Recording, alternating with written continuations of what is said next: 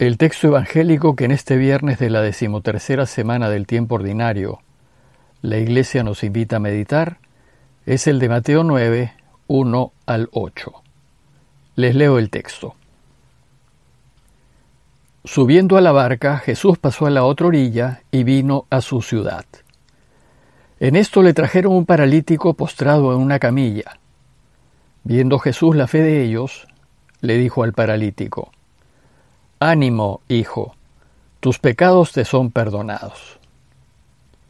Pero he aquí que algunos escribas dijeron para sí, Este está blasfemando.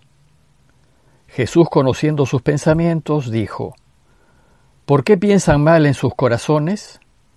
¿Qué es más fácil decir, tus pecados te son perdonados? o decir, levántate y anda? Pues para que sepan que el Hijo del Hombre tiene en la tierra poder de perdonar pecados, dice al paralítico, levántate, toma tu camilla y vete a tu casa. Él se levantó y se fue a su casa. Y al ver esto la gente temió y glorificó a Dios que había dado tal poder a los hombres. El relato de hoy, el de la curación del paralítico, es el tercer milagro de la segunda serie de gestos extraordinarios que hace Jesús después del Sermón del Monte. El contexto es el regreso de Jesús a su tierra. Los extranjeros acaban de echarlo de su territorio por haber desperdiciado toda una piara de cerdos en la curación de un par de endemoniados. Con esta despedida, el intento de Jesús de anunciar a otros pueblos la llegada del reinado de Dios resultó en fracaso.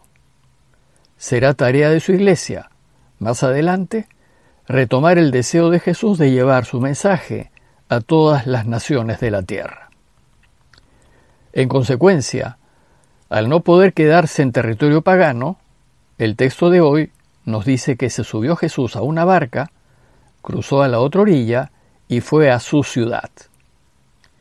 Jesús pues regresa a la tierra de Israel, y en concreto a su ciudad.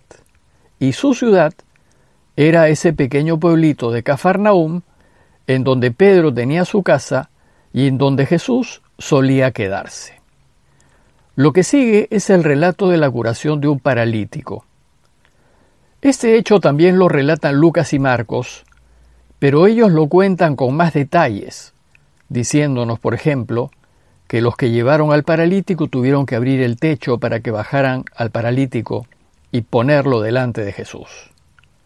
En cambio, el texto de Mateo que estamos comentando hoy es un relato más sobrio y sencillo en todas sus líneas, y ni siquiera menciona lo del techo. Va directamente a lo que nos quiere enseñar.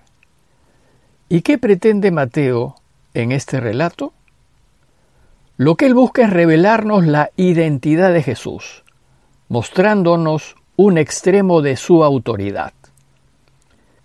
En toda la sección que estamos comentando, vimos ya que el propósito de Mateo es dejar por sentada la autoridad de Jesús. Y ya nos mostró que Jesús tiene autoridad sobre los escribas y fariseos, sobre la enfermedad, sobre las tormentas y elementos, y sobre las fuerzas del mal, cuando curó a los dos endemoniados. Ahora, Mateo nos quiere enseñar que Jesús también tiene autoridad para perdonar pecados. El problema es que esta es una autoridad que corresponde solo a Dios. Por tanto, el relato de hoy se centra en el perdón. Ya sabemos que cura, y sabemos que puede curar al paralítico sin siquiera mencionar la palabra perdón pero lo va a curar perdonándolo, para demostrarnos que también perdona todo pecado. El texto nos dice que le presentaron un paralítico acostado en una camilla. Un paralítico acostado en una camilla muestra que la situación del hombre era extrema. No podía moverse y dependía totalmente de otros. Recordemos también que el judío relacionaba la enfermedad con el pecado. En su lógica, si uno está enfermo es porque algo ha hecho que va contra Dios. porque si fuese bueno, Dios lo bendeciría y no permitiría que nada malo le pase. Jesús desea enseñarnos que su Padre es bueno, que nos quiere y que solo busca nuestro bien. Y entonces va a romper el vínculo entre la enfermedad y el pecado. Y va a enseñarnos que Dios nunca hace nada por castigarnos, que Él no quiere nuestro mal ni nuestro daño, que Él solo quiere nuestro bien y que va a hacer todo lo posible por perdonarnos si es que queremos. Lo malo que nos pasa en la vida no es castigo de Dios. Es o decisión de otros que hacen lo que Dios no quiere y eso nos hace daño, o es una decisión mía, propia, que yo elijo hacer lo que Dios no quiere y hago daño. Y cuando yo hago daño yendo en contra de Dios, es la vida misma la que reacciona. Suelo decir a manera de ejemplo que cuando elegimos en contra de Dios, lo que hacemos es meter el dedo en el tomacorriente y recibir una descarga eléctrica. La descarga no es un castigo de Dios, es el efecto natural de meter el dedo en el tomacorriente. Dios no desea que metamos el dedo en el tomacorriente, pero si lo hacemos y recibimos una descarga, no le echemos la culpa a Dios. Jesús va a enseñarnos que no todo enfermo es pecador, pero todo pecador sí es enfermo. Entonces nos dice el texto que, viendo la fe que tenían, dijo al paralítico, Ánimo, hijo, tus pecados están perdonados. En este caso, la reacción de Jesús es ante la fe de quienes cargaban el paralítico. La absoluta convicción que ellos tenían de que Jesús lo iba a curar lleva a que Jesús lo cure. Nuestra fe es fundamental si queremos que Dios actúe en favor nuestro. Y lo que hace Jesús es perdonarlo. Y se dirige al paralítico y le dice cariñosamente, Hijo. Como Jesús por ese entonces estaba en sus treintas, podemos suponer que el paralítico era un muchacho. Y entonces le dice que sus pecados están perdonados. En la mentalidad judía, si sus pecados están perdonados, ya no hay razón para que siga paralítico. Pero ante esta afirmación reaccionan los maestros de la ley que estaban allí y se dijeron, este blasfema. La blasfemia es una ofensa a Dios, es una irreverencia. Y en este caso, es atribuirse a sí mismo lo que le corresponde a Dios. Los maestros de la ley critican a Jesús porque se está poniendo en el lugar de Dios, y esta es una enorme falta de respeto. Entonces, dándose cuenta de lo que pensaban, Jesús reacciona y les dice, ¿por qué piensan mal? ¿Por qué piensan que tomo el lugar de Dios? Y entonces los desafía. ¿Qué es más fácil decir? ¿Tus pecados están perdonados? ¿O decir levántate y camina? Uno puede decir lo que quiera. Las palabras aguantan todo. Pero para que una palabra sea válida, debe estar refrendada por obras. Entonces Jesús va a demostrarles que su palabra es eficaz y que si Él dice que sus pecados están perdonados, efectivamente lo están.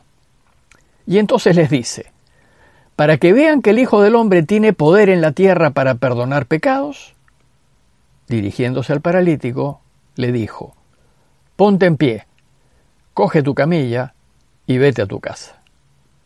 Y entonces el paralítico se puso en pie y se fue a su casa. Como Jesús demostró que su palabra hizo caminar al paralítico, demostró también que su palabra le ha perdonado sus pecados. Como dijimos, Mateo en toda esta sección de su Evangelio nos ha ido revelando la identidad de Jesús y ha ido respondiendo a la pregunta ¿quién es Jesús? ¿Quién es este que hasta el viento y el mar le obedecen? Bueno, pues parece que este, además de ser el Mesías, es también Dios pues tiene la autoridad de Dios de perdonar los pecados.